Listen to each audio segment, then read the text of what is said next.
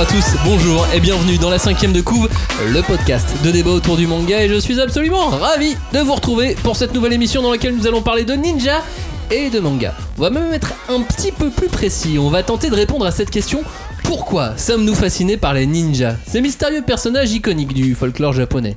Assassin, sauveur, guerrier imbattable, être au pouvoir mystique, être immortel aussi peut-être. Euh, Qu'on les connaisse bien ou pas, ils font souvent partie de nos personnages favoris. Alors pourquoi? Est-ce que c'est dû au fantasme qu'on en a par exemple, Robin? Bah, je pense, oui, de toute façon, c'est euh, comme tout personnage iconique, il véhicule euh, une part de fantasme, donc on se les imagine de telle manière. Après, est-ce que ça correspond vraiment à ce qu'ils étaient dans la réalité? Euh, C'est une autre question. Moi je dis que c'est toujours vrai. Tout est vrai. Bah, Il y a des personnages historiques qui sont repris dans les, dans les mangas. Donc, euh, par exemple, Hattori Hanzo, euh, on sait qu'il a existé et que son nom est devenu euh, enfin, le nom euh, de code pour utiliser le ninja euh, dans, dans les mangas, par exemple. Genre Euh, Hanzo de Hunter x Hunter, c'est euh, Tori Hanzo. Ah bah, carrément. Genre euh, Hanzo de, dans Kill Bill. Ouais, putain, C'est Hattori Hanzo. Bah, c'est Ah bah Hattori oui. Hanzo, C'est. Hattori Hanzo. Donc tous les Hattori Hanzo, c'est Hattori Hanzo. C'est qu'un seul et même. Il C'est y un en a, de toute James façon, Bond. il y en a qu'un. Hein. Voilà, ils sont clonés. Et il y a pas mal de trucs de toute façon qui sont fantasmés dans le, dans, dans le folklore des ninjas. Typiquement, là je viens de terminer Hell's Paradise euh, publié chez Kaze, qui est un manga de ninja dont le héros Gabimaru, il est, bah, c'est un ninja, il est habillé tout en noir, il a son petit foulard. Bon bah ça techniquement c'est à peu près faux, vu que les ninjas a priori étaient plutôt des informateurs et qui devaient s'infiltrer discrètement dans une ville. La plupart du temps ils étaient plutôt déguisés en paysans, voire en moines bouddhistes, mais ils étaient pas à se balader dans la rue euh, habillés en kimono noir Ouais. avec un foulard sur la gueule. Bah, c'est un peu comme James Bond et les espions, quoi. Et les espions, ils ont pas tous des smokings, quoi. Alors je dis que c'est qu'à moitié faux puisqu'en fait il y a une partie a Oui. priori dans les dessins, dans les, dans les preuves qu'on en aurait euh, quand il devait aller attaquer euh, Bah, la de nuit, nuit. dans un château. Dans les euh, attaques, oui, et les- furtives ou les trucs Ils comme ça. devaient Oui, bien effectivement se mettre en, en kimono noir. En. Mais c'est vrai que l'essentiel de leur mission, c'est d'être plutôt de des ouais. ouais. Et en même temps, c'est un truc que les Japonais, eux, préservent énormément beaucoup parce que même à l'heure actuelle, maintenant, t'as des écoles de ninja au Japon et là, ils ont toute la tenue, mais bien. euh, Ah là là. Tu dis, bah, c'est pas très vrai, les gars. Mais bon, c'est pour le tourisme. ça fait Tu fais quoi plaisir. Bah, Moi je vais à l'école de ninja Ouais, aujourd'hui. hein. Oh là bac là. plus 3, ninja. À l'Académie des ninjas Alors l'académie des ninjas, non, je pense que c'est l'école maintenant. Ah. La cinquième euh, de couve. Pourquoi sommes-nous fascinés par les ninjas C'est parti. On ne pousse pas, s'il vous plaît. On ne pousse pas, c'est inutile. Le public n'est pas autorisé à assister aux épreuves éliminatoires. Moi, je crois que je pourrais être un très bon ninja. À quoi vous jouez L'heure est grave, c'est pas le moment de faire les guignols Mais on n'a rien d'autre à faire, on peut pas sortir On va leur faire notre attaque secrète, l'attaque de la Tour Eiffel, ils vont rien comprendre. Et il faudra aussi parler des dessins animés, notamment des dessins animés japonais qui sont exécrables, quoi, qui sont terribles.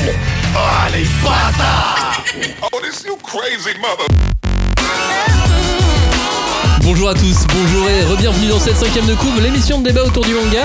Cette fois-ci, nous allons disséquer, dépecer, charcuter et aimer les ninjas dans le manga. Mais pour savoir pourquoi on les aime tant, ces ninjas, laissez-moi d'abord vous présenter les membres de l'équipe qui ont été sélectionnés cette fois-ci.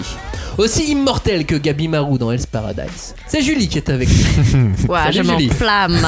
Tu peux t'enflammer, évidemment. Yes. Tu enflammes ton sébum, non C'est ça le- le- Oh. Le sébum. Ouais, je crois En que fait, ça. c'est un ado. Ça, On c'est parle vraiment- de boutons Ouais, direct. c'est- ouais. Je J'enflamme crois tes que points noirs. la- la quand il explique Non, comment il c'est fait un pour masque cracher du graisseuse. je crois qu'à un moment donné, il écrit sébum. Ouais, c'est Ah. pas une technique secrète Ouais. de merde. hein. Ah, c'est le gras des cheveux, le sébum, c'est ça C'est le gras De la peau, en général. D'accord. Aussi sensuel qu'une Kunoichi, nous avons Cagnard. Salut Cagnard. Bien ou bien Bien. Bien. Voilà, il peut, il peut vous faire tomber dans, Ah, dans- dans j'ai son des- antre à tout moment. Par J'ai un des seul images bien ou bien. horribles. Ça s'arrête direct. Aussi inféodé que la province d'Iga, voici Robin. Ouais, j'ai pas compris cette, cette présentation. Ouais, ça veut dire que t'es mais carré. pourquoi pas C'est le carré, t'es rebelle. carré. C'est genre, c'est cool. Ah, Ça ok, va. bon, bah, je suis ouais, cool. ça va. Tout va bien. Hashtag 5DC pour euh, réagir à cette émission. Si vous aussi vous aimez les ninjas, si vous ne les connaissez pas, vous avez le droit de réagir aussi en fait. Globalement, tout le monde a le droit de, de réagir euh, tant qu'il écoute un minimum l'émission. Parce que réagir par exemple au titre, Ouais. ça c'est c'est moins utile. Mm, Bon, c'est- ça se fait, ça se fait aussi. Hein, mais- Moi si, c'est- si c'est pour nous féliciter sur le titre. Ah ça bah va. bien sûr, ouais, Pourquoi voilà. pas, Oh, ouais. super on prend, titre. on prend. Ouais, ouais, je me suis toujours demandé pourquoi on était fasciné par les ninjas. Hashtag 5DC, le groupe de débat autour du manga, c'est sur Facebook. Hashtag 5DC sur euh, Twitter, la cinquième de couvre.fr. On est aussi sur YouTube avec le hashtag 5DC. Euh, et puis voilà, merci à tous de nous écouter et de nous euh, et de réagir à ces émissions, à nos émissions. Au programme de celle-ci, de cette 5DC, nous allons développer et éclairer sur ce que sont les ninjas, les, shinobi, les vrais dans l'histoire, le- ceux, qui vraiment existé. Mais ça ne durera pas longtemps puisqu'après nous allons voir que les ninjas ce n'était pas forcément mieux avant. Nous allons bien évidemment parler de Naruto, peut-être même de Sasuke, mais nous allons aussi voir euh, dans le caractère iconique des personnages ce qu'il y a de si fascinant, mais aussi dans leur folklore et dans l'univers qui les entoure. Il y a du boulot, vous l'avez compris, ça va être un peu dense. D'autant que nous lançons également, euh, et ça c'est très important, un grand sondage sur vos ninjas favoris du manga. Écoutez bien, soyez attentifs là. Nous avons préparé une liste. 30 et quelques noms. Nous avons préparé un, un sondage euh, Google Form, je crois, ou Google Type, je sais pas, un truc comme ça. Bref. Avec, avec huissier. Euh, avec huissier, pas du tout. Euh, qui est disponible partout. Nous vous encourageons à aller donc voter pour vos ninjas favoris du manga. Et ce que je vais dire est encore plus important, les 10 premiers de, de vos votes seront les grands gagnants. Et au cœur d'une émission, on les mettra les 10. Euh, une émission qu'on mettra en ligne un petit peu avant Noël et nous allons commenter les, les résultats de ce sondage dans une émission Ouais. exceptionnelle sur vos 10 ninjas favoris. Sachant qu'il y a un chèque de 10 000 euros à gagner à la clé. Pour ça, envoyez ninja, N-I-N-J-A, Au 8 12 Oh 12. oui, ouais, ça doit être ça. Bref, n'hésitez pas à apporter vos commentaires sur euh, vos votes, pourquoi lui, etc. Parce que bien évidemment, cette émission sera donc un petit peu la vôtre. Allez voter de ce pas en écoutant cette émission. Vous pouvez faire les deux en même temps, normalement. Ça va être marrant. Mhm. Normalement, les On va deux les sont. défoncer, C'est l'avantage vos ninjas. d'internet, c'est qu'on peut faire plusieurs choses. Exactement. En attendant, commençons tout de suite par euh, qui sont ces ninjas? Euh, Rapidement, on va poser quelques non exhaustives, hein, faut pas déconner. Euh, Julie, je te propose de prendre un petit peu la main en nous expliquant par exemple la différence entre shinobi et ninja. Est-ce qu'il y en a une? Alors, attention. Alors, euh, ninja et shinobi, en fait, le nin, donc euh, ninja, c'est composé de deux idéogrammes, et nin et shinobi sont le, même idéogramme. Et shinobi, c'est un mot très ancien qui veut dire se faufiler, être caché, quoi. Et qu'on peut dire, c'est que dans les récits historiques, euh, c'est le mot shinobi qui apparaît euh, principalement, jusque, bah, on va dire euh, un peu avant la, la Seconde Guerre mondiale. Où là, il y a eu plusieurs livres historiques qui sont parus au Japon et qui ont popularisé le mot ninja. Et Parce que, je- alors, Il y en a un qui a la lecture chinoise et l'autre qui a la lecture japonaise. Voilà, oui. Et euh, le, le ninja, donc c'est composé de donc euh, de deux idéogrammes qui sont lus à la façon chinoise et donc qui veulent dire le professionnel des choses cachées. Enfin, tu vois, si on décortique euh, vraiment. Ouais, donc en fait, finalement, c'est quand même très Le proche. C'est sens- juste deux lectures différentes. Et euh, le sens est le même. Mais euh, culturellement, au Japon, je pense qu'il y a beaucoup plus de gens qui sont à l'aise en parlant de shinobi. Et euh, ninja, en fait, ça a été aussi popularisé beaucoup après la Seconde Guerre mondiale par les Américains qui ont, ils ont découvert en masse, on va dire, euh, bah, la culture euh, Le- la populaire figure, euh, ouais, du et du ninja. Donc ouais, voilà. donc, et, et comme c'était, ça devait être plus facile en fait de parler de ninja que de shinobi, tu Ouais. vois. euh, bah, c'est le mot qui s'est exporté euh, le plus facilement, on va dire. Et alors j'avais entendu un truc, on en avait parlé il y a très longtemps dans une émission sur Boruto. Euh, si un ninja doit être déser- si un shinobi ou un ninja doit être déserteur, on utilisera plutôt la lecture ninja. Et euh, si- s'il est mauvais, s'il déserte, si- si- s'il ne sert pas la cause, alors qu'un un bon shinobi, un bon personnage shinobi, on utilisera la lecture shinobi. J'avais aussi entendu ça euh, Ah il y a oui, quelques temps. qu'il y a un Ouais. truc un peu un plus positif Plus dans le noble, quoi. shinobi. Enfin, euh, Ouais. un truc plus noble. Bon, ça, je pense que c'est un parti pris d'auteur parce que, enfin, de mémoire, euh, dans, dans Naruto, en japonais, c'est Shinobi qui revient la plupart du temps.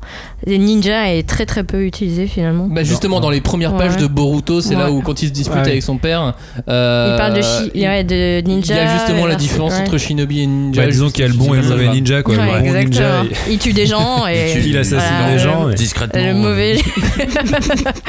Non, non, mais en tout cas, pour tous ceux qui pouvaient se poser la question, c'est quasiment la même chose. Oui. Voilà, Ouais, c'est Voilà. déjà une bonne chose de, une bonne chose de, de faite. Euh, que peux-tu nous dire d'autre, Julie, sur euh, les ninjas Euh, Tout à l'heure, je parlais de la province d'Iga, par exemple. Oui, alors. IGA. IGA. C'est euh, label rouge. Robin, Oui, j'ai tout à fait compris maintenant. Non, pas du tout. écoute, écoute bien ce que Julie va dire alors. C'est qu'en fait, donc, euh, pendant la période Sengoku, donc là où il y avait euh, tous les royaumes combattants, euh, il y a eu un éclatement en fait des familles. euh, Enfin, comment dire C'est une, société de caste. Donc, tu as les aristocrates, puis les guerriers qui sont généralement représentés par les samouraïs, mais il n'y avait pas que les samouraïs. En dessous, tu as les paysans et tout en bas de l'échelle, les marchands. Parce qu'ils touchent l'argent, l'argent c'est les villes, etc puisque l'échelle des valeurs est calquée sur l'échelle des valeurs des samouraïs. Et donc, avec l'éclatement donc des clans, etc., il y a eu beaucoup de gens qui se réfugiaient, par exemple, dans des provinces un peu reculées notamment Iga qui est entouré par les montagnes.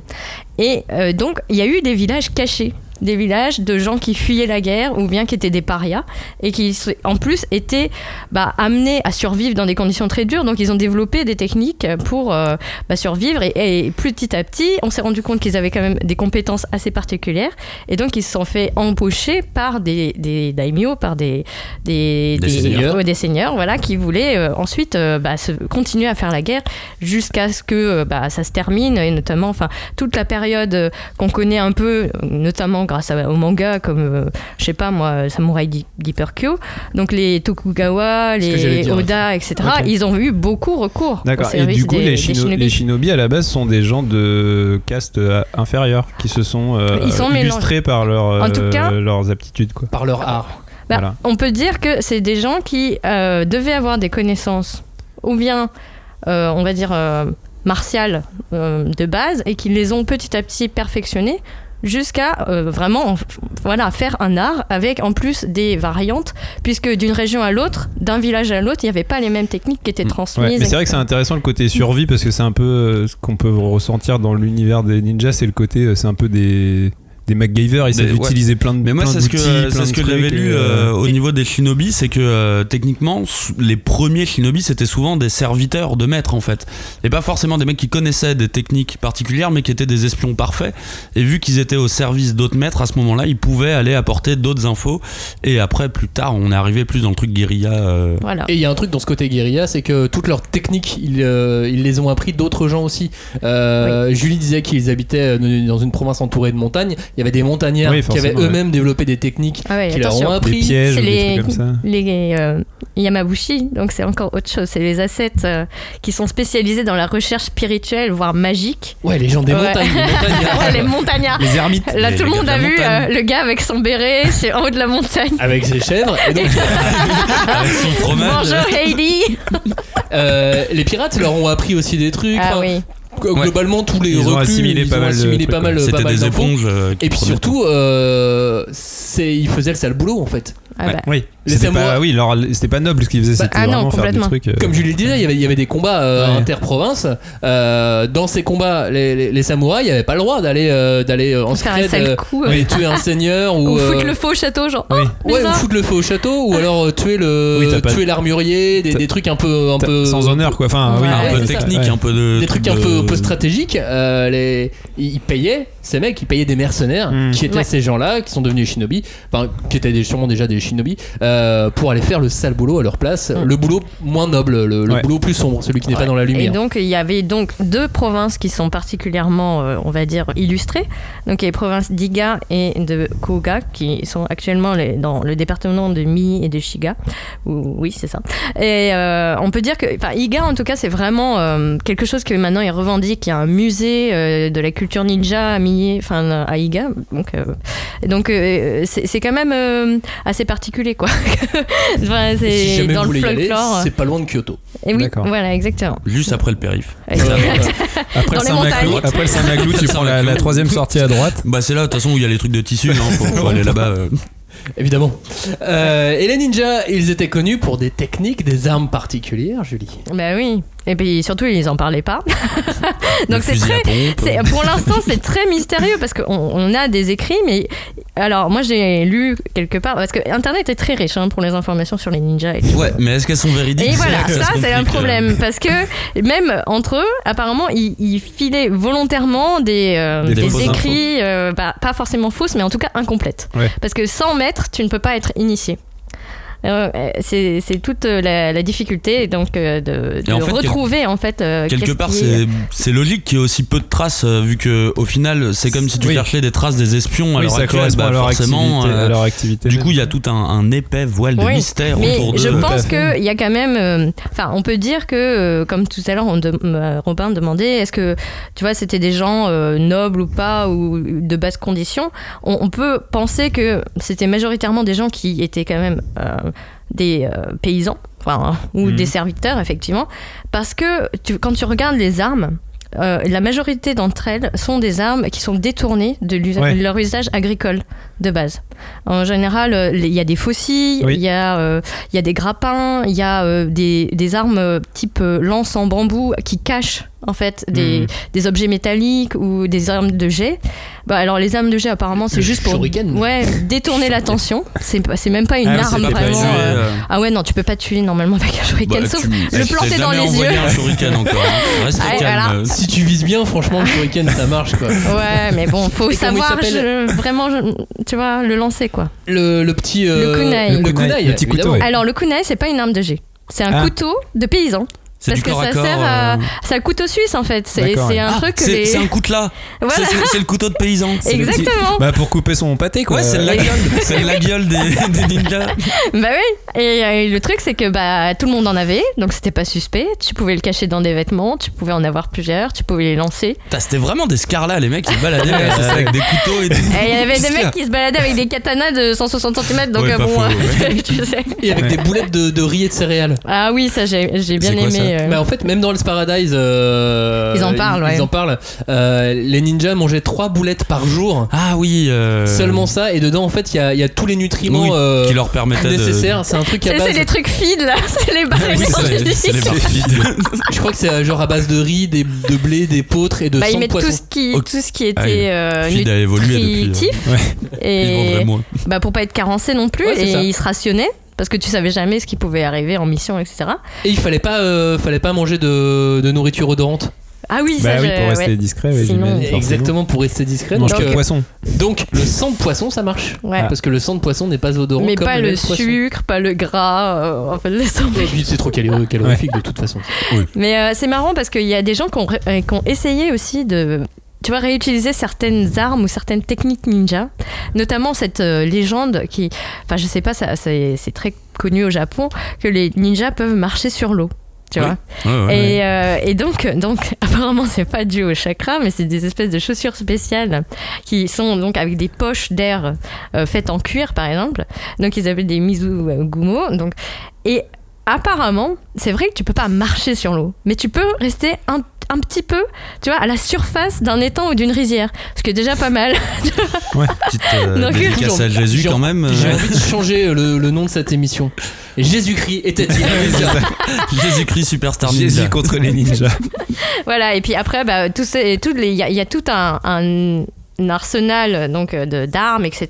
qu'on ne peut pas lister parce que franchement, l'idée c'est que n'importe quel outil, n'importe quel objet pouvait Oui. devenir et être détourné pour devenir une arme, une Ouais arme bah ce cachée. côté, ce côté survie, ce côté Ouais. euh, débrouille quoi. Les gars ils Bah tout oui, ce qui est et dans puis, leur, euh, bah, il- Cagnard par exemple, avec son micro, il pourrait faire une sorte de grappin pour attraper Robin. Ah Moi, ça, moi, ça Ouais, me faisait mais ça c'est parce qu'il est plein de bagarres lui. Il, a- il a- il est allé à l'école de la rue. il C'est pas très discret. Hein. mais les gars, j'essaie de parler sérieux là.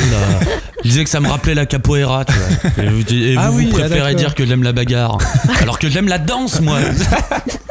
Mais bon, et tout ça pour dire aussi qu'il y avait, euh, enfin, il y avait quand même un respect, tu vois, de ces gens-là parce que ils savaient des Bon, techniques. ils avaient des couteaux, quoi. Bah oui, mais ils connaissaient aussi les armes médicinales, les poisons, euh, tout ce qui est fumigène, tout ça. euh, ils savaient utiliser le feu. C'était eux qui allumaient donc notamment les incendies pour attaquer, euh, pour détourner l'attention des armées, des seigneurs, etc. et s'infiltrer dans, un, dans une forteresse, par exemple. Donc euh, il y, a, y a quand même, euh, bah, ouais, toutes les techniques un peu filoutes. bah, Sans compter les eux. techniques de séduction des kunoichi. Ah oui, oh là là. Oh là là, si vous saviez. Mais ça, en fait, c'est c'est pas. euh, Enfin, historiquement, euh, rien n'est avéré. Après, bah, comme c'était des villages, bah, il y avait des enfants, il y avait des femmes, il y avait. Donc, euh, on, on pense que, bah, elles aussi, elles avaient quand même quelques bases, tu vois. Mais il n'y a pas eu de ninja femmes euh, allant au combat. Enfin, ça, c'est. On sait pas trop si c'est juste. euh, L'imaginaire euh, collectif, tu vois. Mais ce qui est sûr, c'est qu'il y en avait dans les mangas. Mais il y a un truc qui est clair, c'est qu'on on n'a pas toujours été euh, fasciné par les ninjas, nous, en Occident, vu ce qu'on en a fait. Cagnard, si je te dis que les ninjas, c'était pas forcément mieux avant. Eh ben, je suis totalement d'accord avec ce, ce- ce parti pris parce que à l'heure actuelle, on a un peu tendance à se dire bah ouais, les ninjas, il y en a partout euh, et compagnie, mais en fait. Quand j'y réfléchis un petit peu deux secondes, bah il y a pas tant que ça d'exemples de ninja. Alors pour, pour parler de ninja et de l'image du ninja qui arrive en Occident, je pense que c'est intéressant de parler euh, des films de samouraï avant parce que je pense que les films de samouraï sont arrivés précédemment en Occident avec euh, bah oui le film de samouraï qui venait directement du Japon pour le coup qui étaient des purs produits japonais et ça je pense que ça tient un petit peu plus de la génération de nos parents alors que nous on a eu les ninjas ont débarqué à notre époque, mais nous en fait on a déjà eu une version hyper euh, kids en fait, hyper édulcorée du ninja.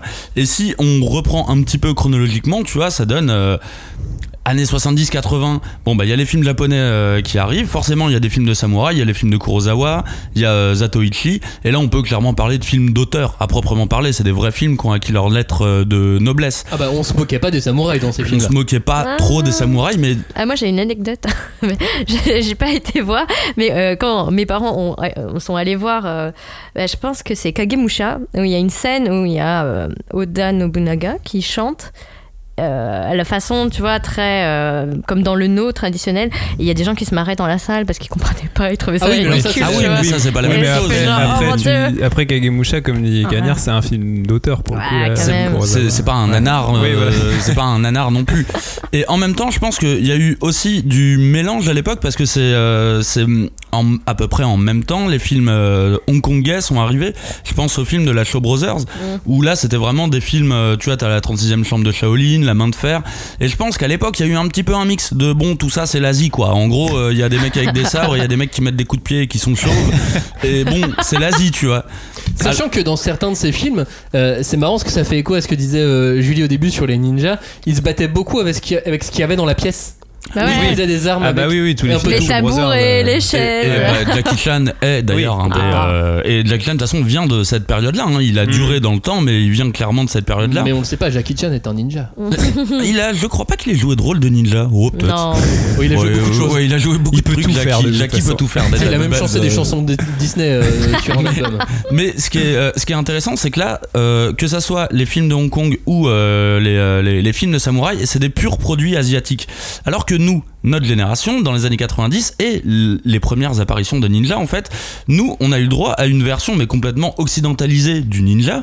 Et euh, en fait, on est arrivé à un truc qui était, euh, bah, limite, euh, c'était un objet pop, c'était un objet euh, pour les enfants, voire ça pouvait devenir vraiment nanardesque. Tu vois, Ouais. les, les, les premiers signes de ninja que j'ai qui me ressortent de quand j'étais petit, c'était les Tortues Ninja, c'était les, les films Ninja Kids.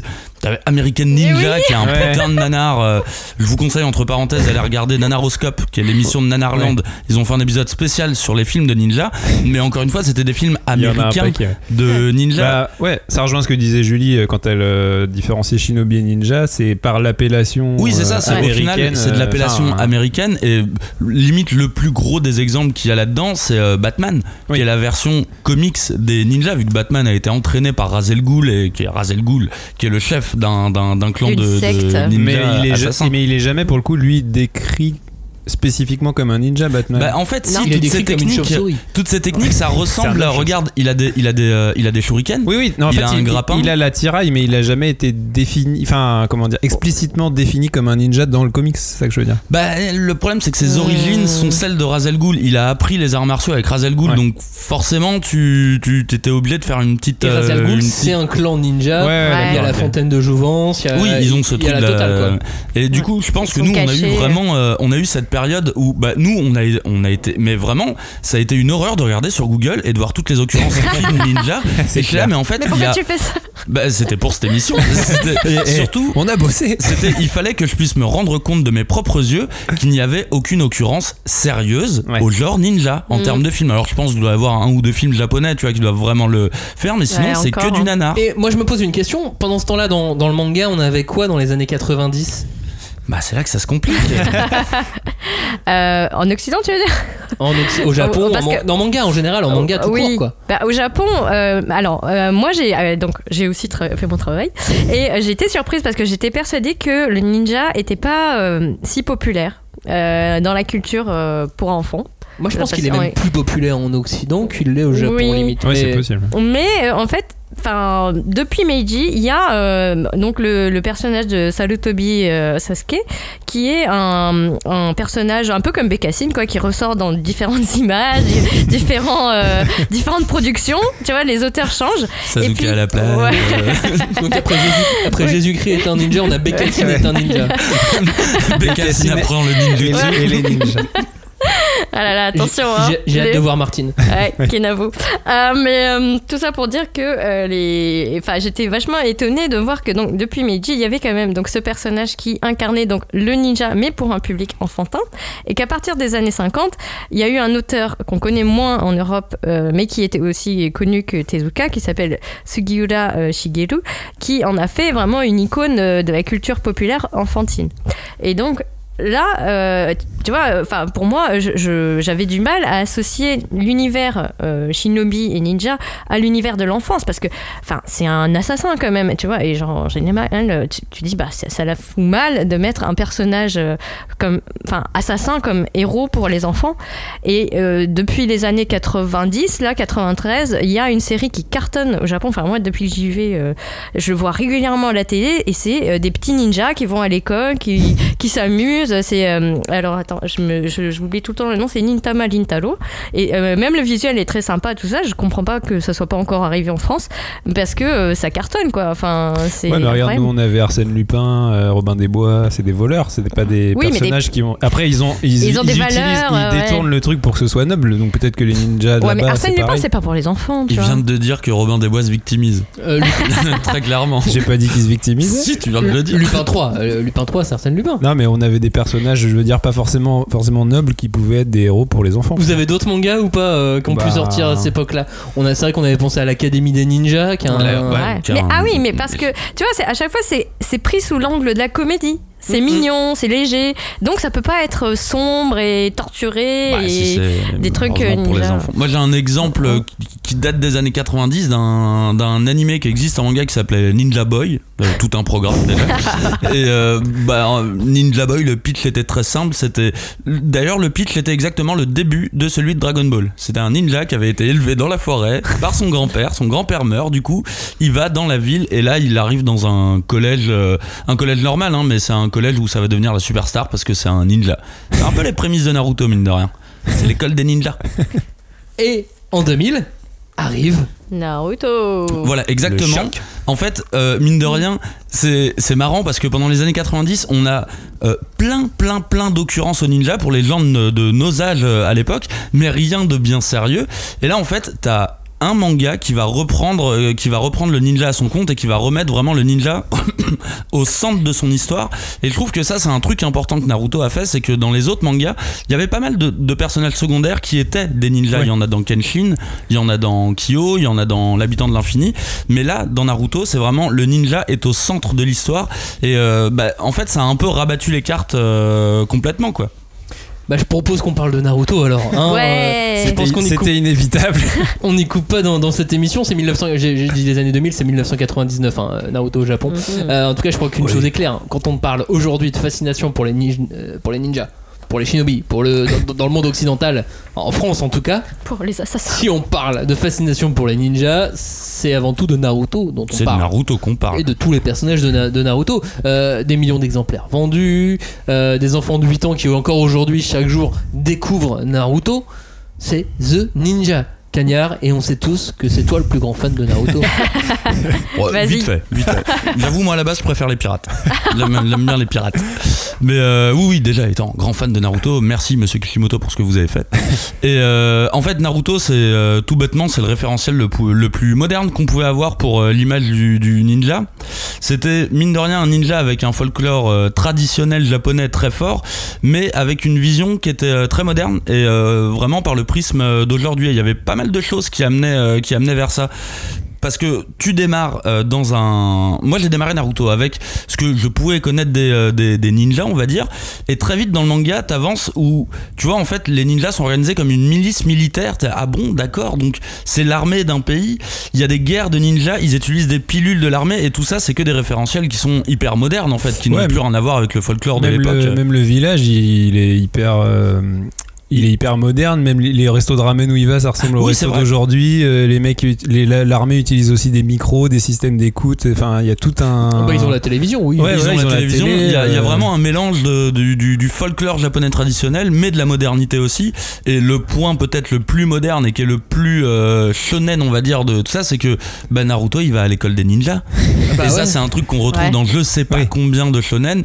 Et c'est aussi pour ça d'ailleurs qu'on compare souvent Naruto à Harry Potter. Harry Potter, il va à l'école des sorciers pour coller le plus simplement possible Au au, lectorat, quotidien, euh, des- ouais, au quotidien des, euh, des- des jeunes étudiants. Eh ben Naruto, il va à l'école des ninjas, mais il va pas à l'école très longtemps.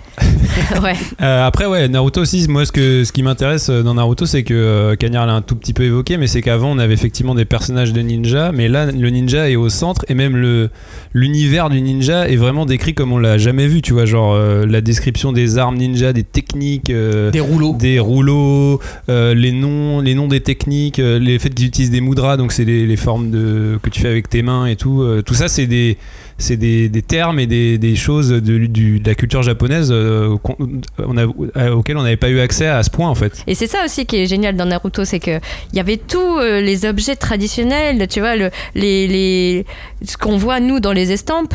Donc les, les ombrelles en papier huilé, les lanternes, les, les, les kimonos, enfin tout ça était vraiment très inspiré du kabuki ou des, des arts traditionnels japonais.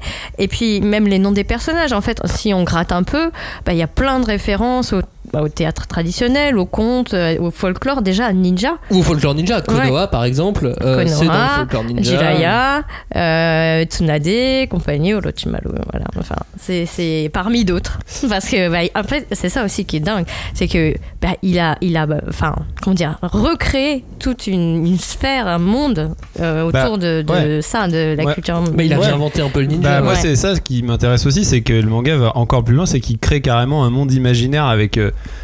euh, comment dire, inspiré, euh, euh, imprégné de la culture ninja, mais il en crée une nouvelle mythologie, un nouveau monde qui est régi par des codes qui sont en fait maintenant ceux du, ceux, ceux du manga. En fait, il a Mm. un peu carrément recréé la figure du ninja, et il en a refait un truc. Et aujourd'hui, je pense qu'il y a plein de gamins ou de gens de notre âge qui ont une vision, on parlait de fantasme au début de l'émission, une vision fantasmée du ninja qui est quel- quelque part vachement. euh, Qui est- qui qui créé vachement par Naruto en fait. Ouais. Comme si Naruto avait. Bah alors pour nous déjà, je pense que Naruto ça a donné un côté crédible à une vision très euh, pop qu'on avait du ninja. Ça, l'a- ça a donné une espèce de réalité. Maintenant, ça a surtout donné une base en fait sur. Bah ok, en fait maintenant les ninjas c'est ça quoi. C'est à ça que ça doit ressembler. C'est comme ça que ça fonctionne. Mais Bah. si je dis pas trop de bêtises, il a pas vraiment tout inventé vraiment. Bah non, puisque moi, je pense que Kishimoto, il a eu ce génie de dépoussiérer euh, les choses euh, traditionnelles à un moment où c'était plus à la mode. À un moment où les années 80-90, le Japon, il était tourné vers l'Occident. Il voulait euh, ce qu'il y avait en Europe, il voulait ce qu'il y avait aux États-Unis. Et là, il a refait un espèce de focus sur la richesse culturelle japonaise. Et du coup, c'est c'est ça qui a pris. Et, et, euh, voilà, moi je pense que c'est c'est- c'est ça qui est cool, c'est que il a vraiment donné euh, du style, euh, de, de- des choses. Enfin, il a rendu cool des choses qui au Japon étaient vieillottes, quoi. Ouais, et puis un- inscrit ça vraiment dans, dans son pays, comme euh, on parlait de mélange euh, folklore, euh, modernité, tradition et modernité. Oui, le Japon, tu vois, non, mais quelque part. je pense euh, qu'on va s'enfoncer dans mais- cette voie. Non, mais vraiment, quelque part, je pense Naruto, il a vraiment. Il incarne ça complètement, parce qu'en fait, euh, Ouais. dans son surtout- imagerie même, c'est ça, quoi. Ouais, pour moi, là aussi, la grande modernité de Naruto en tant que personnage ninja, c'est qu'il amène le ninja pacificateur. Celui qui veut vraiment s'extraire du conflit. Et c'est là où tu te dis, ah, c'est sympa parce que il a fait évoluer, tu vois. C'est plus euh, le petit ninja sympa qui va à l'école, qui apprend des techniques pour euh, se bagarrer gentiment avec une autre école ou quoi. Ou le véritable assassin. Ouais. Mais c'est, ouais, des enfants qui sont confrontés à une réalité, c'est qu'ils vont devoir euh, bah, faire la guerre vraiment. Ouais. Et, euh, et du coup, bah, il y a toute une profondeur psychologique qui aussi était super intéressante euh, euh, à ce niveau-là pour un public shonen, quoi. Après, il va un peu plus loin aussi. Ouais, parce qu'après Ah. tout ça, ça a des limites. C'est que comme il veut tout foutre ça dans une sauce shonen, au bout d'un moment, il se retrouve pris dans la, le piège du shonen qui est qu'il faut toujours aller plus loin et qu'au bout d'un moment, Toujours plus bah. Naruto il va un peu loin et quand les techniques ninja ça devient des super pouvoirs où t'as le pouvoir de faire exploser un village entier, entier ça devient plus vraiment raccord avec le, le principe du ninja si tu veux. Parce qu'à la base, le De toute façon, c'est la discrétion. et le personnage même de Naruto était déjà Ouais. par raccord Oui, voilà. avec, avec c'était un ninja. C'est quand même l'un des plus braillards des héros de Neketsu. On, on part de là quand Ouais, même. Le mec doit s'infiltrer, il doit infiltrer un château à mon avis, il se fait griller euh, au bout de, Ouais, on- bout de on part, euh. On part quand même du principe d'un ninja qui est blond, aux yeux bleus, avec une tenue orange, au Japon. Je pense que c'est l'espion le plus discret que tu puisses trouver. Dans la forêt, il y a plein d'herbes oranges. Ouais, Ouais. c'est faut faut La forêt d'automne. Bah alors il est en orange et bleu en plus. Mais, mais- non, mais dans Naruto, c'est Sasuke qui est l'archétype du manga. Du ninja, pardon. Même du manga, je suis d'accord. mais, même son nom, tu vois, Sarutobi. Enfin, il y a Sarutobi Sasuke, donc, euh, qui était donc la figure euh, du ninja pour enfants, etc. Donc, on reprend Sasuke. Et, euh, et, et tu vois, c'est synonyme quand même de ninja dans la culture japonaise. Et, et là, bah, bizarrement, tu vois, ça va être le rival et meilleur ami de Naruto, qui lui, au contraire, incarne euh, la modernité dans tout ce que ça a de braillard, coloré euh, Ouais. et frappe. Bah, c'est la, voilà. c'est la grosse opposition, c'est que Sasuke il regarde beaucoup en arrière en termes de vengeance et Naruto Ouais. il regarde beaucoup en avant vers euh, le Son objectif. euh, l'objectif, le futur, la paix. Et puis Naruto, c'était autre chose aussi. C'était pas juste une, une histoire de combat, de, de simple, de simple bataille, de, de, de guerre de ninja, quoi. Non, c'est bah, c'est peut-être l'aspect de l'aspect de Naruto que je trouve le, le- le plus moderne, c'est que Naruto c'est un manga qui est, qui est très euh, shakespearien dans le, dans, dans, dans son dans son application. On va dire, enfin c'est quand même de la pure tragédie moderne avec euh, des intrigues de palais, des conflits politiques, il y a des histoires de vengeance familiale qui datent depuis des années, des, Ouais. des erreurs que les enfants doivent assumer pour leurs parents. T'as as vraiment tout un background très shakespearien que des séries comme, euh, bah, je vais prendre l'exemple de Game of Thrones ou de House of Cards, qui ont réussi à ramener un truc très shakespearien d'intrigue de palais à des, euh, à des backgrounds très modernes en fait. Bah, ouais, et puis le parallèle avec Shakespeare, il est d'autant plus pertinent que Shakespeare lui-même s'inspirait de légendes euh, d'Écosse ou de Suède Ah, ou je sais oui. pas d'où, et pour en faire une histoire euh, qui était une histoire, une histoire shakespearienne. En fait. Oui, et puis comme Jésus-Christ et Bécassine, il était ninja aussi Exactement. Julie. Non, mais moi, ce que je trouvais euh, intéressant un niveau, tu vois, de tout ce qui est intrigue, etc., c'est que là, pour le coup, enfin, Naruto, ça a aussi permis à un public jeune de s'intéresser à ce qu'il y avait derrière le pouvoir. Tu vois, tout ce qui était les, les complots, ou en tout cas, comment étaient menées certaines guerres, euh, pas forcément tout frontalement, mais justement de dire qu'il y avait aussi euh, l'envers du décor et qu'il fallait s'y intéresser. quoi. Même si les auteurs propre. du Jump Oui. étaient quand même souvent habitués à, à s'essayer à cet exercice. Oui. Sur les, les coulisses du pouvoir et que la force n'est pas que le pouvoir, et ainsi de suite. Non mais y il y a ce truc en plus de la guerre sale même quand t'es du côté des héros et de toute Ah façon oui. c'est une Bah, des une thématiques guerre, qui euh, revient le plus Bah, dans, surtout, dans, dans surtout Naruto. quand tu crées un univers aussi riche que celui de Naruto, t'es un peu obligé d'imaginer un comment dire un système de pouvoir, un système de gouvernance euh, qui fait que t'es obligé au bout d'un moment d'aller dans ce registre-là. C'est inévitable. quoi. En tout cas, Naruto, euh, pour, pour- pour conclure, c'est que ça reste le- manga de ninja le plus célèbre et, et le plus marquant. Mais en fait, ça serait presque le seul manga de ninja. Bah pas loin hein. si on réfléchit un peu, euh, on a Basilisk. Ouais. Mhm. Qui a jamais très bien marché en France. En France, non, pas spécialement. Oui, C'est propre. Hein, euh, Oui c'est propre, bah là ils le relancent en plus les. Kurokawa. euh, Euh, Il y a une Abari qui avait été un échec. Ouais. Oui. Euh, je crois que quelqu'un nous l'avait cité dans la, la liste des mangas oubliés. euh, Ouais. Oui, c'est moi. si- non, non, mais sur, euh, sur les réseaux sociaux, Ah oui. je me Ah. c'est pas euh, Grid Gobelin peut-être. Je, je, je me souviens plus Grid exactement. Gobelin, c'est possible. Salut à toi, Grid Goblin. Euh, Black Torch récemment. Ouais, gros succès pour le coup. Ouais. Et gros succès. Ah, pour le coup, gros gros succès, ouais. Mm.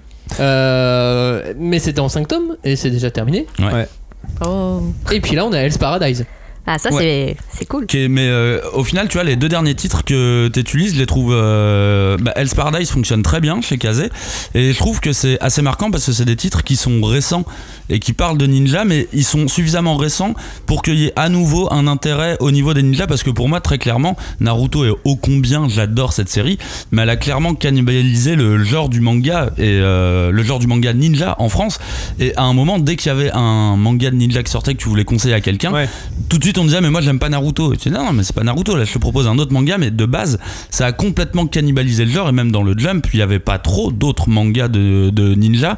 Là je pense qu'il a fallu attendre un peu que ça redescende Épreuve en est. euh, Black Torch, Hell's Paradise, c'est deux mangas du Jump, du Jump. Ouais. mais du Jump plus. Ouais, De la on- version on les- internet. On les met même pas, on les met même pas tout de suite dans le dans le jump. On attend un Bah. peu.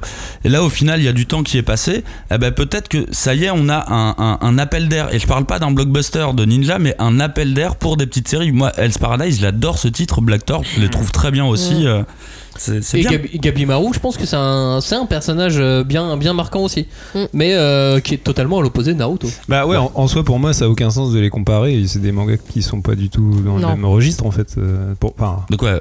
Hell's Paradise et Naruto? Ouais. Bah, c'est deux shonen de ninja. ouais, mais Hmm. enfin pour moi, Naruto c'est un c'est c'est un shonen d'aventure fantasy Oui, euh, dans un monde imaginaire avant d'être un vrai truc Ouais. de ninja euh, Bah, pur et dur. Paradise quoi. est un manga de ninja fantasy.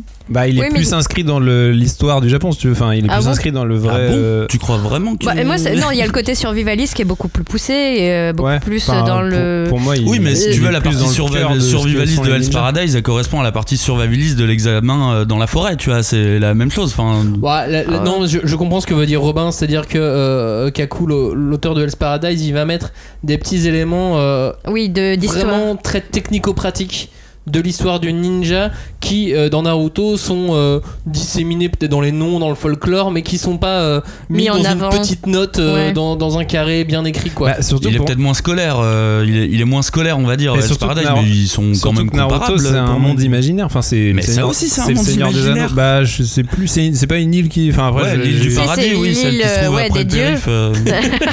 Oui, mais c'est- du fantastique. Ah, Bon, après, on va pas faire le débat Ouais. fantastique fantasy, mais c'est.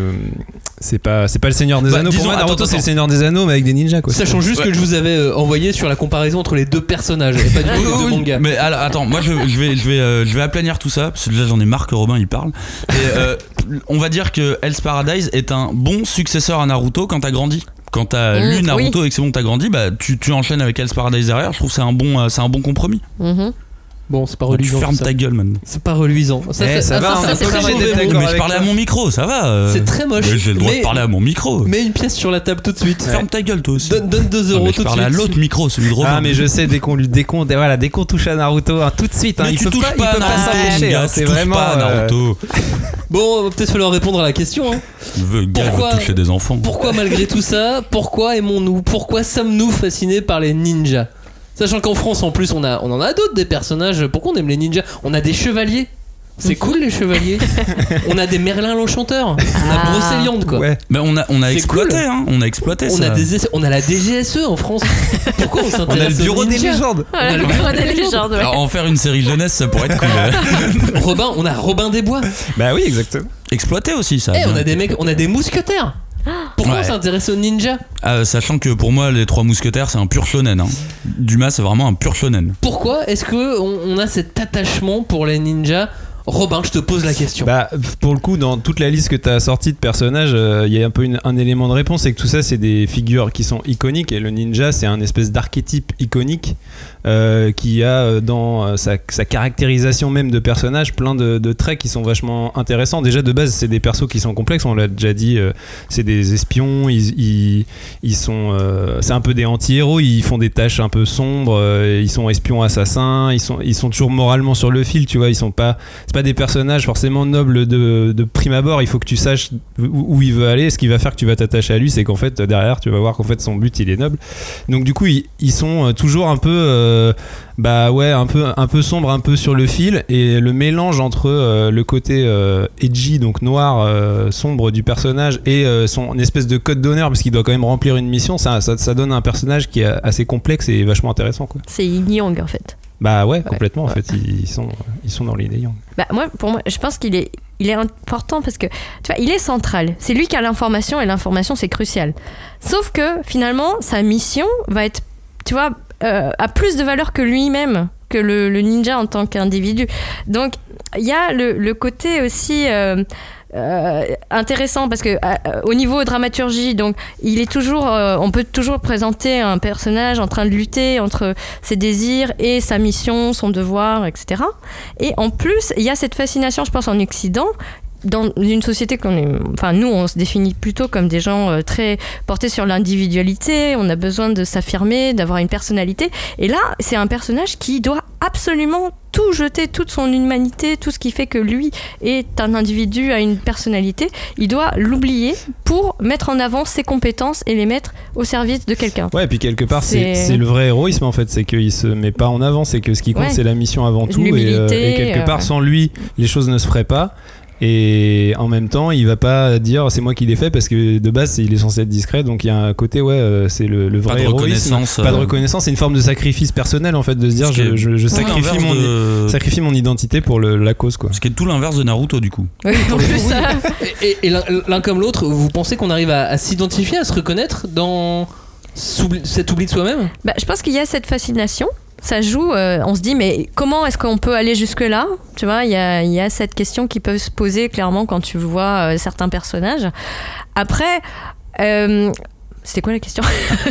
Bah, est-ce tu- qu'on peut s'identifier dans ces personnages qui s'oublient eux-mêmes? Est-ce que quelqu'un veut vraiment s'identifier à un super assassin? Enfin, je- Oui, peut-être. Enfin, tu vois, avoir des super pouvoirs. Aussi, On peut s'identifier à Batman, hein, tu vois. ouais. De, Je suis Batman.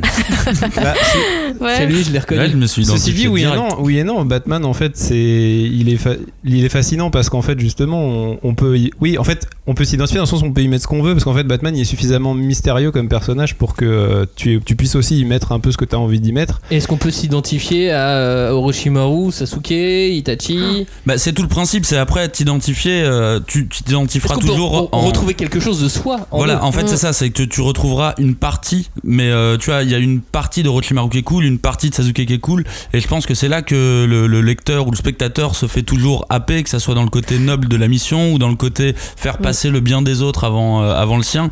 C'est pas en tant que personnage qui n'existe pas, parce que là, sinon, c'est triste pour toi si tu te reconnais là-dedans, mais c'est peut-être la première. La première marche pour aller mieux, on va dire. Mais je pense que c'est plus sur des, des petits points que tu vas, que tu vas, que tu vas kiffer. Julie, tu voulais réagir Bah, je me disais, il y a, enfin, dans la galerie personnages ninja, il y a quand même euh, pas mal de femmes euh, qui sont fortes, tu vois, qui sont des guerrières et tout, et ça, c'est, ça peut être euh, attirant aussi. Bah après, Mais- euh, c'est même carrément, moi je dirais que c'est un genre où justement, euh, c'est un le, le genre ninja donne un peu la part belle aux femmes parce qu'en fait, comme de base, c'est pas forcément des personnages qui s'illustrent euh, par la force brute comme il peut y avoir dans plein de mangas qui sont euh, c'est moi le plus fort, euh, je, je pète la gueule à tout le monde. Les ninjas, justement, ils sont plus malins que ça et ils arrivent à faire valoir d'autres capacités, qui soient, que ce soit l'intelligence, la ruse, etc.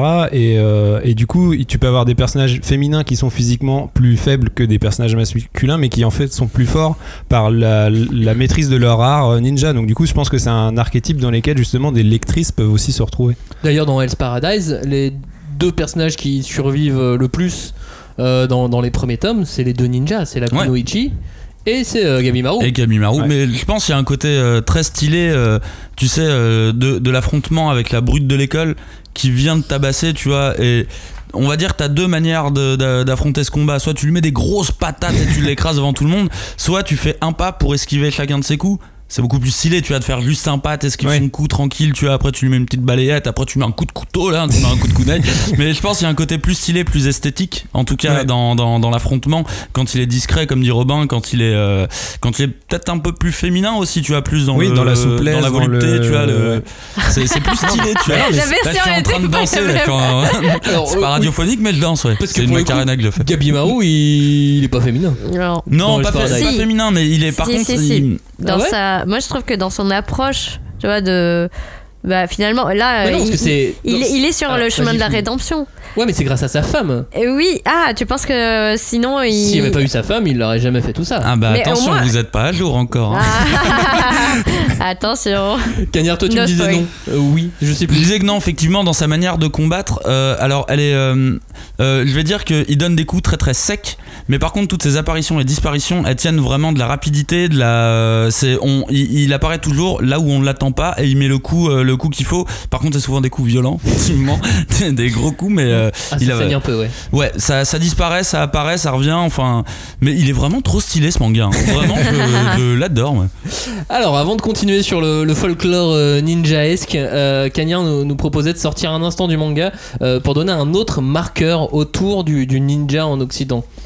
Ouais, alors euh, en termes de figure de ninja, et c'est euh, plutôt pas mal qu'on ait commencé avec Hattori Hanzo parce que je voulais reparler de, de Kill Bill, Ah. qui pour le coup, euh, pour moi dans les années 2000, a été un petit peu un marqueur de ce dont je parlais avant, où tout a été un petit peu mélangé, les samouraïs, euh, les films d'a- d'arts martiaux de Hong Kong et le ninja, et en fait Kill Bill pour moi euh, fait le mélange un petit peu de tout ça, c'est-à-dire c'est une société, euh, c'est une organisation de, de- de tueurs, c'est quasiment des ninjas, même de toute façon Uma Thurman quand elle vient tuer le, le frère de Bill, elle arrive euh, en, elle arrive vraiment en, En ninja, ninja, ouais, hein, elle ouais, arrive en foulard et compagnie. Par contre, ils apprennent à se battre comme des samouraïs, ils se font euh, des sabres Hattori Hanzo, et en même temps, les chorégraphies de combat tiennent carrément de la. Show Brothers, c'est du kung fu, et je pense qu'il y a eu un marqueur avec Tarantino qui a un peu remis euh, toutes les bases à zéro, genre on va peut-être euh, arrêter de euh, tout mélanger. Alors que en fait c'est ce qu'il a fait, mais c'est ce qu'il fait tout le temps Tarantino en même temps. Il mélange, Bah, il mélange tout ça très bien. C'est postmoderne. Mais par contre, il y a aucun genre qui avait l'air ridicule par rapport aux deux autres, tu vois. Quand c'est euh, des, quand c'est les, les parties samouraï, elles sont trop stylées. Quand c'est les parties ninja, ça fonctionne à mort. Ouais. Les combats de kung-fu fonctionnent à mort. Je pense qu'il a un petit peu porté, euh, il a porté ça vraiment euh, à, à l'œil de tous parce que Kill Bill a été un succès énorme. Moi, je me souviens encore de la première fois que je suis allé au cinéma. Ouais. Et euh, je pense que ça a été un, ça a été un marqueur où on pouvait plus dire euh, vos Tu sais, quand on parlait, quand tu disais, moi j'aime bien les films asiatiques, j'aime bien les films Ouais. japonais, j'aime bien les films coréens. Moi, souvent, on me disait, tes chinoiseries Kill Bill a un peu arrêté tout ça. Mm. Moi, genre, non, mais arrêtez de les prendre pour des tocards. En fait, ils font des trucs très bien. Ouais. D'autant que sur Kill Bill, Tarantino s'est quand même beaucoup inspiré du film euh, Elle s'appelait Scorpion. Oui. Mm.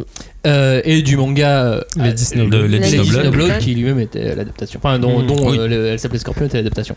Euh, Bah, après- qui n'était pas du ninja pour le coup. Mais il y a tout, Non. il y a eu toute une exploitation dans les années 70 du film euh, à la fois qui mélangeait voilà les femmes séductrices mais qui doivent se venger, euh, tu vois, qui a beaucoup marché euh, aux États-Unis, mais il y en avait aussi beaucoup au Japon avec euh, des, des films euh, Le en film de costume, vengeance. euh, ouais voilà, bah, les Disney Blood voilà que, typiquement et il y en a eu mais une, une Une plâtrée quoi, palanquée. je- Baby Cat, palanquée, euh, voilà, ouais, ouais.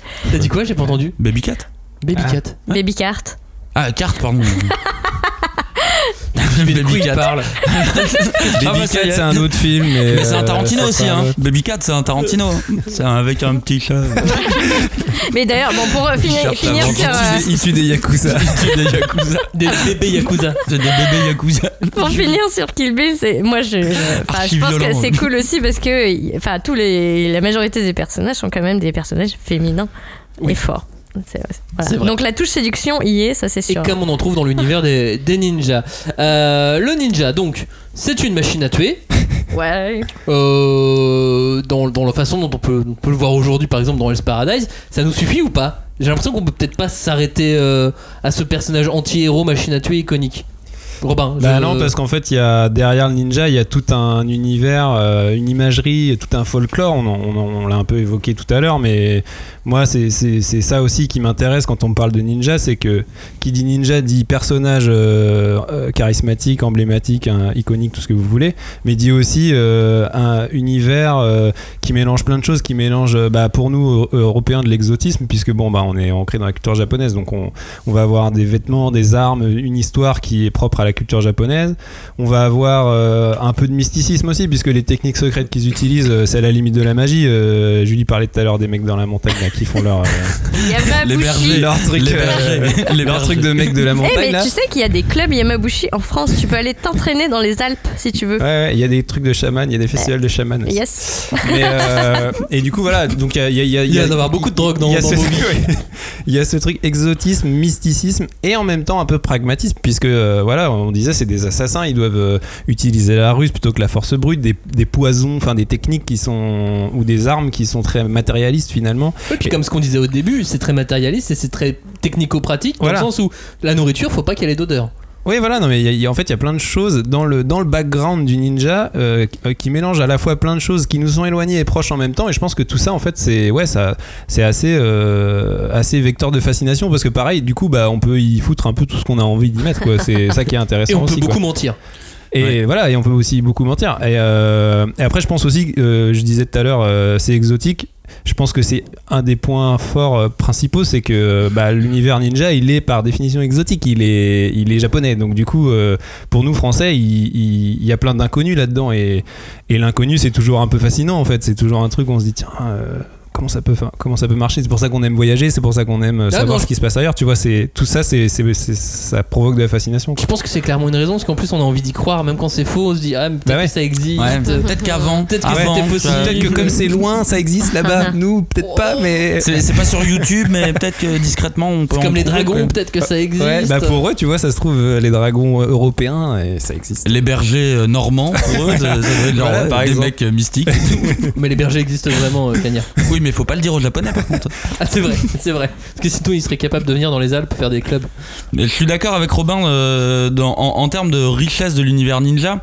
On est forcément, quand on pense euh, ninja, on pense forcément aux samouraïs parce qu'en fait ils évoluaient à la même époque. Ouais. Et euh, pour moi, il y a toujours eu une espèce de, de, de corrélation entre le samouraï et le ninja. D'ailleurs, dans, dans Naruto, il y a que des ninjas. Au bout d'un moment, il y a quand même des samouraïs Oui, qui de débarquent. Et d'ailleurs, maintenant, sa prochaine série parle de, de samouraïs. Mais j'aime bien cette, euh, cette petite dichotomie qu'il y a Oh là entre là. les samouraïs. Dédicace à qui euh, C'était qui déjà Je sais pas. Quelqu'un qui Mais lui faire. dichotomie.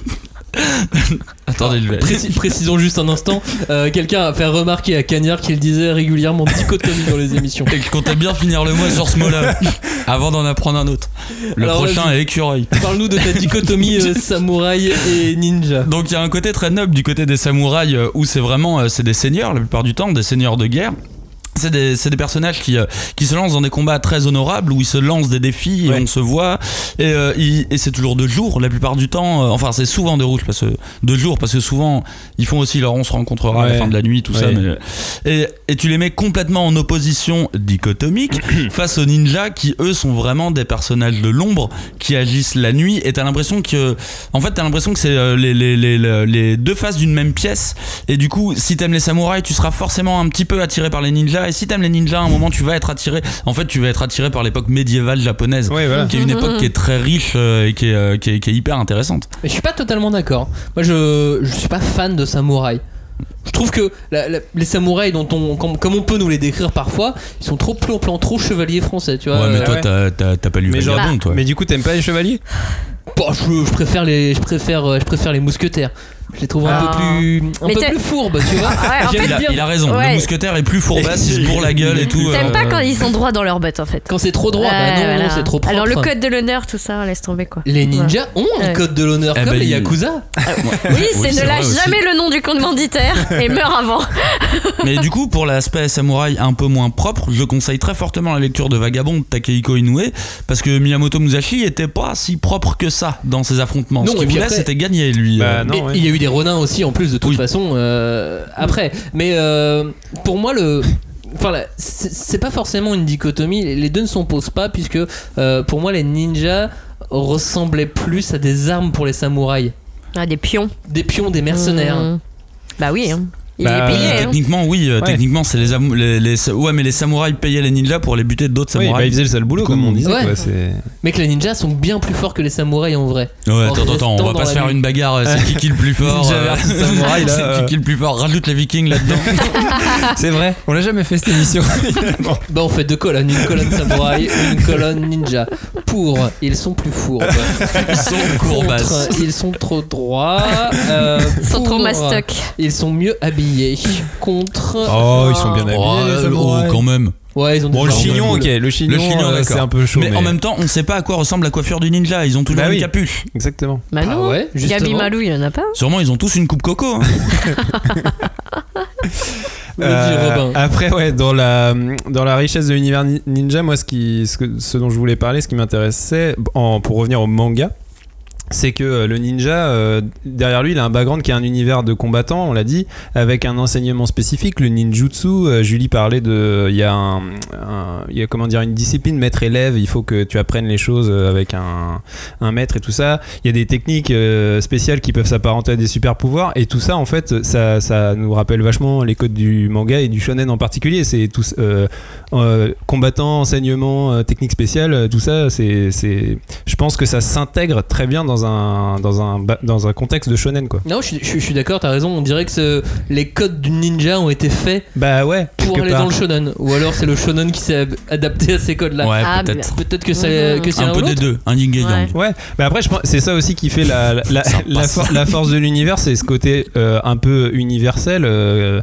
dans lequel tu peux, je disais, tu peux mettre ce que tu veux, et en fait, c'est des espèces de codes, le code du récit de ninja. Tu vois, on n'était pas d'accord, euh, Cagnard et moi, sur ce qu'est un récit de ninja ou pas. C'est qu'en fait, au final, on s'en fout. Quelque part, euh, c'est des récits de ninja si on a décidé que c'était des récits de ninja, parce que euh, lui, il a décidé de mettre euh, dans Naruto euh, le fait que c'est un récit ninja, euh, moi pas forcément, mais au final on s'en fout. C'est ce qui compte, c'est que t'as réussi, t'y as mis ce que t'avais envie et qu'en final ça fait un putain de manga quoi. Et, euh, et je pense qu'une des forces du genre ninja, c'est ça, c'est que tu peux l'intégrer dans plein d'autres contextes. Euh, Naruto c'est de la fantasy aventure, un monde imaginaire. Euh, Black Torch c'est notre époque contemporaine. Euh, Hell's Paradise c'est du fantastique horrifique. euh, C'est du Battle Royale. Battle Ouais. Royale. Donc après, en fait, c'est ça qui est, qui est, qui est hyper euh, fascinant, c'est que tu peux y mettre vraiment ce que tu as envie, quoi. Et c'est, tous ces codes, tous ces, euh, ces codes, ce genre ninja, il a pas. euh, vous pensez pas qu'il a créé des petits un petit peu partout? Je pense, bah, je pense forcément à Batman, on, on en a déjà parlé. Euh, D'ailleurs, Batman qui est devenu Batman Mm. Ninja. Ouais, c'est comme si euh, c'était une répétition. c'est Batman de Batman Ninja. C'est ça, et, et donc la façon dont les ninjas ont pu influencer par exemple les super-héros d'aujourd'hui. Ouais, Vous trouvez pas qu'il y a eu un, un petit truc comme ça? Bah ouais, je pense Ouais. qu'il y a des super-héros. Bah, la, la Veuve Noire, là, c'est un peu un super-héros Marvel qui a des Ah. codes du ninja, un peu. Comment il s'appelle le Bah, Strange spécial. aussi Ouais, c'est un agent spécial. Non Doctor Bah, Strange Parce qu'il est initié dans une aux arts et c'est secte des, à, à et des airs magiques. donc Ah oui. euh, il y a un lien, il y a un lien. Il y a peut-être un lien, ouais, mais Black- j'ai l'impression que ça crée des petits un petit peu partout Un quoi. petit peu. Bah, Black Panther, quelque part, sa tenue, ouais, elle me rappelle un petit Ouais. peu euh, celle. Sinon, je pensais au Power Ranger Ninja. Ah bah oui, Oui. carrément. Désolé. Bah, non mais Là, on peut pas éviter, Bon. Robin. C'est- c'est surtout que C'est les euh, ninjas. il y a une partie du Sentai qui est euh, aussi Oui, un- qui est- inspirée, qui est inspirée des, codes du ninja. Je- c'est pas directement, mais il y a une partie euh, du Sentai qui est inspirée Moi, des, des- des ouais, codes je me souviens parfaitement quand euh, Tommy, avec ses topos dans euh, Power Ranger le film, sorti en années 90, ils, ils arrivent avec leur costume de ninja, ça défonce quand même. C'est stylé. Sur cet univers de ninja, Julie, tu voulais euh, conclure sur un paradoxe particulier sur, euh, sur ces personnages, sur Bah. ces gens que sont les ninjas. Oui, c'est que, enfin, je pense qu'on l'a, on l'a déjà évoqué tout à l'heure, mais de toute façon, le personnage de ninja ne peut pas être le héros parce qu'il est forcément dans l'ombre et c'est euh, la base de son job. Alors qu'un héros, bah, il doit être en pleine lumière et ça doit être euh, lui qui attire l'attention du lecteur et qui va emmener le récit. euh, voilà. Donc là, le lecteur de manga, enfin, je pense qu'on on peut s'adresser au nom de cette communauté. Vois, on, on- on- sait que quand tu es lecteur de manga, tu connais des, des visages ninja. Et je dirais même des styles de ninja. C'est- un peu ce que, tu vois, je rejoins Robin. C'est que finalement, il y a des ninjas différents parce qu'ils vont être toujours les sidekicks. Mais c'est eux qui vont apporter la touche un peu stylée avec euh, la force ou l'intelligence euh, du combat ou encore euh, comment dire une certaine de- forme de charisme si jamais c'est des, des ennemis, des opposants ou encore la touche un peu fantastique parce qu'ils ont toujours cette capacité d'apporter Du euh, mystère. ouais, du mystère ou bien même des pouvoirs magiques. Mm. Enfin, je veux dire, moi, j'ai, enfin, Naruto, il y avait euh, ce personnage dont j'ai oublié le prénom, mais qui était capable de faire sortir les os de son corps pour les transformer en armes. quoi. Et je veux dire, je, je pense qu'arriver à ce stade, t'es, un peu en mode ah, c'est pas possible. il y a, il y a une ça, dimension à monstrueuse. hein. Tu vois, mais oui, avec du sang de poisson, tu peux tout faire. Et il y a cette euh, dimension monstrueuse aussi du, du ninja qui est intéressante parce que ça, ça permet euh, voilà, d'ouvrir des mondes. euh, et euh, maintenant, il y a des déclinaisons euh, dans, dans plein d'univers qui sont pas du tout en rapport avec soit la culture japonaise, soit la culture ninja. Le mystère, c'est un truc qui est revenu quand même beaucoup. hein. Le, le mystère, le côté euh, pouvoir un peu chamanique, un peu spéciaux, mais, mais, mais naturel quand même. Enfin, Ce petit je ne sais quoi. Ce ce petit je ne sais quoi qui mélange, fait que. euh, Mais voilà, c'est ça, c'est ce petit je ne sais quoi qui fait que nous sommes fascinés par les ninjas. Euh, de boulettes par jour. conclure cette émission, qui veut commencer? Qui veut nous dire sa conclusion? Qui veut nous dire pourquoi il est fasciné ou pourquoi nous sommes tous fascinés par les ninjas Euh, bah, moi je peux commencer si vous voulez. Eh bien, commence, Robin. bah, moi j'allais faire ma conclusion, euh, tu sais, un peu mode, euh, je fais une, euh, une dissertation, donc je fais une synthèse de, euh, de tout ce qu'on a dit. Eh bien, sois synthétique. Donc en pas. gros, euh, je prends euh, tout d'abord, euh, tout d'abord. Non, donc en gros, le ninja c'est un, c'est un personnage.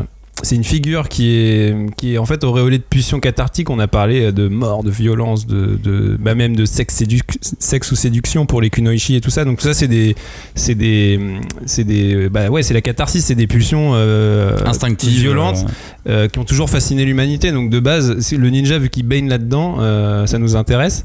Euh, à la fois, euh, tout ça ça, ça, ça, ça se balade dans un univers où la dramaturgie elle est omniprésente, puisque euh, bah, de, de leur histoire, les ninjas, c'est des histoires de secrets, de vengeance, de trahison, et tout ça, c'est ce qu'on aime dans les histoires finalement.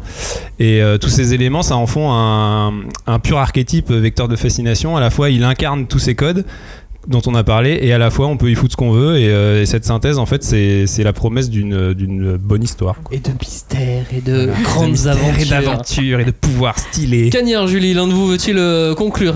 Bah, écoute, Veut-il nous donner sa réponse? Moi, j'avais pensé que le ninja, c'est le résultat, tu vois, d'un mélange de pop culture, de pulp culture.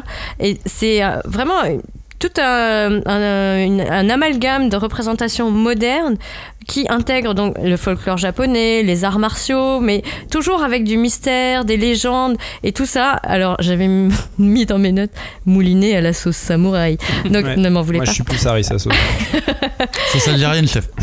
Mais C'est vrai que là, ça existe. En fait, je viens de comprendre. Mais ça existe en fait, la sauce samouraï. Je pensais qu'il avait compris. Mais bon. Non, non, ça vient d'arriver le- à l'instant.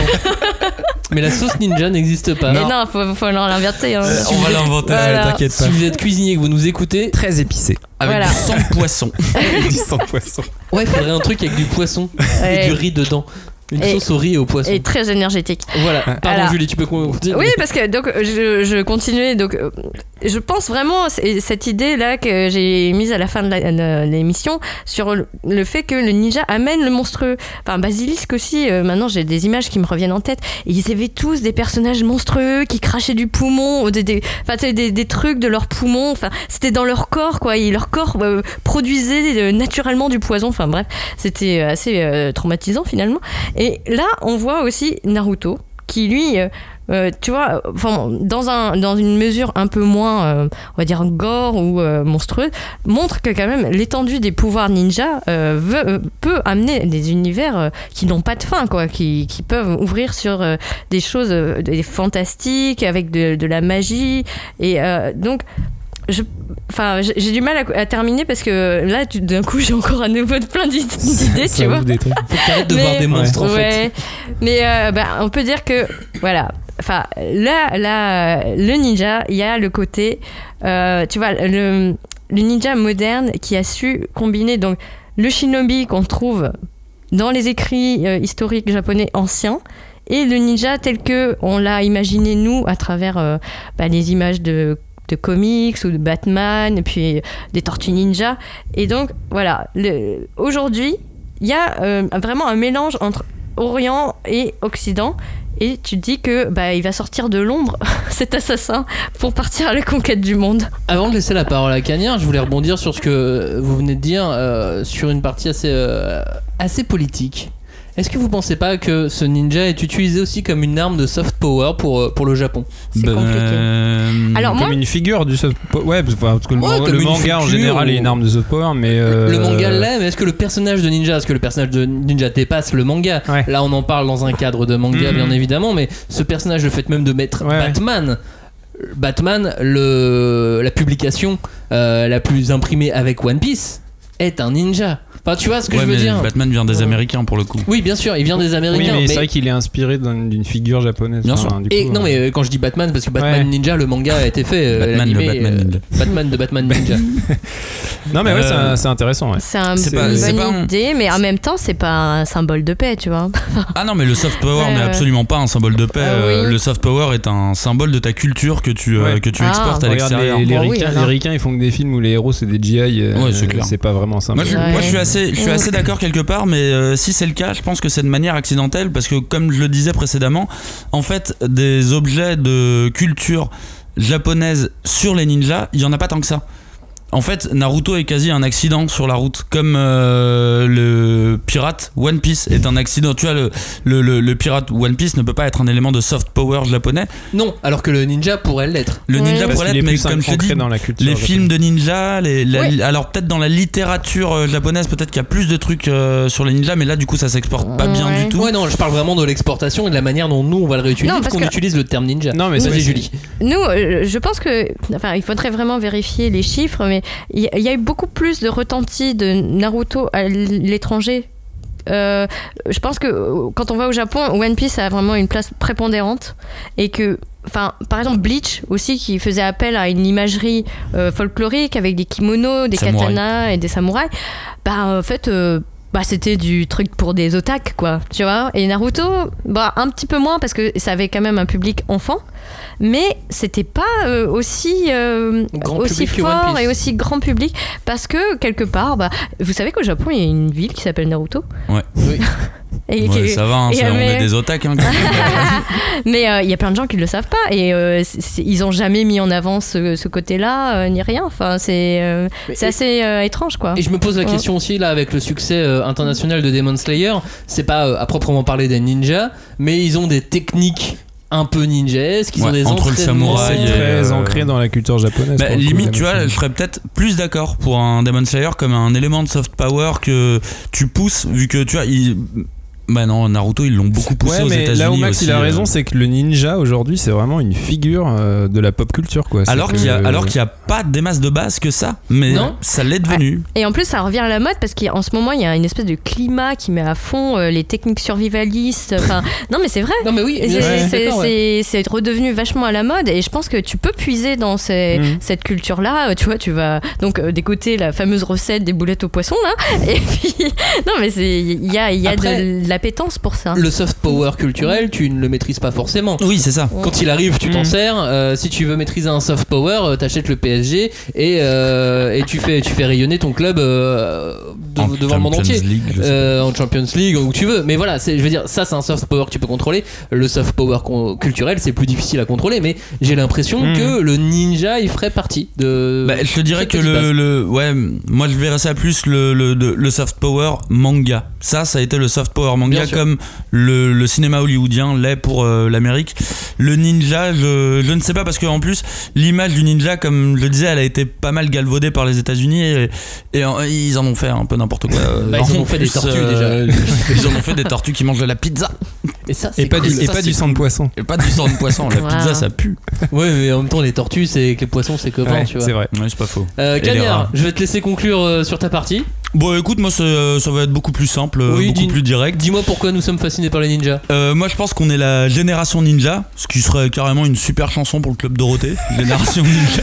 Chanté par Bernard Euh, exactement. Bienvenue à la génération des ninjas. Ouais, vraiment, je pense que ça marche. On est Bon. mystérieux. Je vais On écrire va un truc. signer un contrat. Je vais écrire un truc. On mange du sang de poisson. On fait du ninjutsu. Mais en fait, je pense que ça a été beaucoup pour les gens de notre génération. C'est, euh, ça, euh, Arrête. On s'est Ah, arrête, sur sinon je fais un rap. Hein. J'en ai rien à foutre. Je fais un rap ninja. D'ailleurs, les tortues ninja, elles rappaient, non? Dans les films, peut-être. Seulement dans les films. Dans les films, J'ai envie d'oublier toutes tes, toutes tes vocations. Tu ne devrais pas. Nous, Euh, on est la génération de ninja. on est la génération. Il a déjà préparé le speech, tu sais, le break où il parle pendant que la, la musique continue. Mais là, ça donne un truc à la Michael Jackson ou You're the World. On est la génération ninja. Il a déjà la version Bon, anglaise. attends, je vais reprendre du début. Donc, on est la génération ninja. Point. pas de chanson, rien. Je pense qu'il y a eu un vrai alignement des planètes pour les gens de notre génération. Et on est vraiment la génération qui a grandi avec la version édulcorée du Ninja. Et euh, c'est une version que je ne caricature pas parce que moi j'adorais regarder euh, que ça soit euh, le, le Ninja de Beverly Hills, euh, Ninja Kids, euh, tous ces films comme ça. Il y a Ninja Surf, je sais pas pour Ninja ceux qui se souviennent de, de Ninja Surf, mais j'adorais ces, j'adorais ces films-là. Shark. Shark Ninja, non? Euh, Ninja, je connais pas celui-là. Mais même American Ninja, encore une fois, c'est un très mauvais film, mais très sympathique à regarder. Ouais. Et du coup, je pense que nous, on a été, on a été biberonnés à ce truc euh, ninja. Et mine de rien, après, quand on est, quand on est arrivé à l'âge adulte, bah, on a été confronté à un truc comme euh, Naruto qui a été une claque. Nous qui pensions savoir ce qu'était le ninja, on a eu une version hyper réaliste de ce à quoi ressemble hyper réaliste j'abuse un peu tu vois mais à- à- Avec les hyper, crapauds géants. hyper exhaustif. surtout. Ouais, un peu plus, euh, un peu plus exhaustive et surtout qui avait une vision très moderne et adulte du monde des ninjas et du coup qui nous correspondait un petit peu plus. En gros, pour moi, l'image du ninja, elle nous a jamais quitté, sauf qu'à chaque étape de notre vie, on a eu une représentation qui correspondait plus à notre âge et à notre vision du monde. Génération ninja. T'as dit beaucoup génération, mais je me suis retenu de, de, de ne pas chanter à Je me suis gardé le dernier. Non mais c'est marrant parce que le ninja d'hier, il ressemble beaucoup au super-héros euh, au super-héros sauveur d'aujourd'hui. À une différence près, c'est qu'aujourd'hui, euh, pour qu'il ressemble à, nos super-héros, il a fallu un peu les, polir.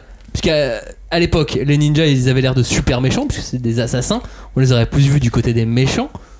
Mais euh, dans notre société occidentale, si on les polie un petit peu, ils deviennent des bonnes personnes qui font le sale boulot.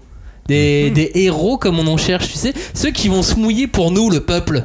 Ceux qui vont faire ce qu'on pense. Ceux, euh, ce qu'on crie Allez tuer machin, le méchant Eux, ils vont le faire pour de vrai.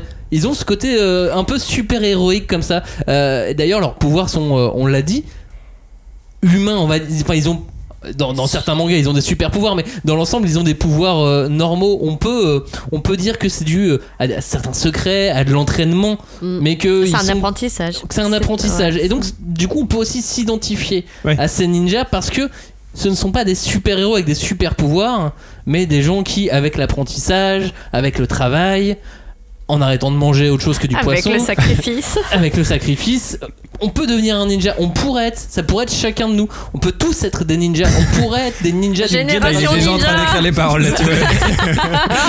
Oh, putain, je l'ai pas senti venir. Et c'est peut-être aussi pour ça qu'on est fasciné, c'est parce que on peut s'identifier un petit peu plus euh, à ces personnages qui sont légèrement plus qu'humains. Ouais.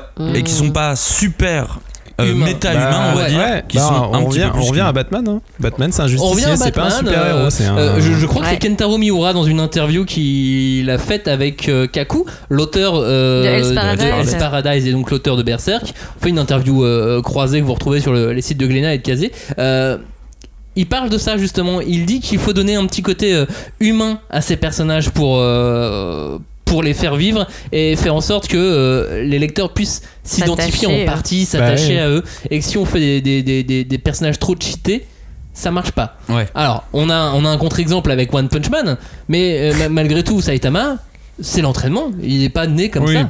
Oui, C'est l'entraînement. Saitama, Il a perdu ses cheveux. C'est un peu autre chose. Saitama, c'est. Après, c'est parodique aussi, C'est méta, c'est. Et, méta. puis- voilà. et non, mine de rien, Saitama, il compense par son hyper normalité, tu Oui, vois. c'est vrai, quand il fait ses force, courses, euh, C'est vraiment normal, monsieur quoi. tout le monde Ouais. le reste du temps, quoi. Il va faire les soldes, enfin les, les promos et tout. Donc mine de rien, c'est un équilibre. C'est un équilibre que, que, que tu dois approcher. Et comme par hasard, un des, euh, un des Nemesis, bon, un, un vite fait Nemesis Ouais. de Saitama, c'est Sonic, c'est un ninja. Oui, c'est un ninja. Donc malgré tout, hasard. comme par hasard, on, on y revient. Euh, pourquoi nous sommes fascinés par les ninjas? Nous avons donné beaucoup de réponses différentes. Ouais, Est-ce qu'on a donné vraiment une réponse? Bah parce qu'ils sont cool. Bon, enfin, on a même donné une chanson, alors Oui. ça va, hein, c'est bon. Qu'est-ce qu'il vous Le faut de plus? fait, là, Qu'est-ce hein. qu'il vous faut de plus? Euh, à la fin, juste euh, à la fin de l'année, juste avant euh, Noël, nous allons donc publier une émission sur les ninjas, mais sur vos 10 Votre ninjas top préférés. Sur vos 10 ninjas préférés, on a fait une liste d'une trentaine de noms euh, que vous retrouvez sur euh, les réseaux sociaux. euh, vous retrouvez, on va la mettre en lien dans cette émission sur YouTube par exemple, euh, en lien sur Twitter et sur, sur Facebook. On le postera aussi sur nos réseaux habituels. Vous l'aurez sur le site la 5 de couve.fr. Euh, on vous encourage à aller voter, à faire des petits commentaires sur qui sont vos préférés, pourquoi et ainsi de suite, euh, pour, bah, pour nous aider à faire cette émission qui sera votre émission, votre top 10 des ninjas qui arrivera euh, juste euh, avant Noël. Merci beaucoup à tous d'avoir participé à cette émission. Merci. Bah merci à toi. J'espère que la génération ninja se porte bien. Bon, la Ouais. prochaine émission, il y a une chanson. hein. Voilà, que le Oh single là est en là. prod. Le single est Il en va prod. falloir faire la promo là. hein. Et que la force des ninjas soit avec vous. À bientôt. Salut. Salut. Disparition.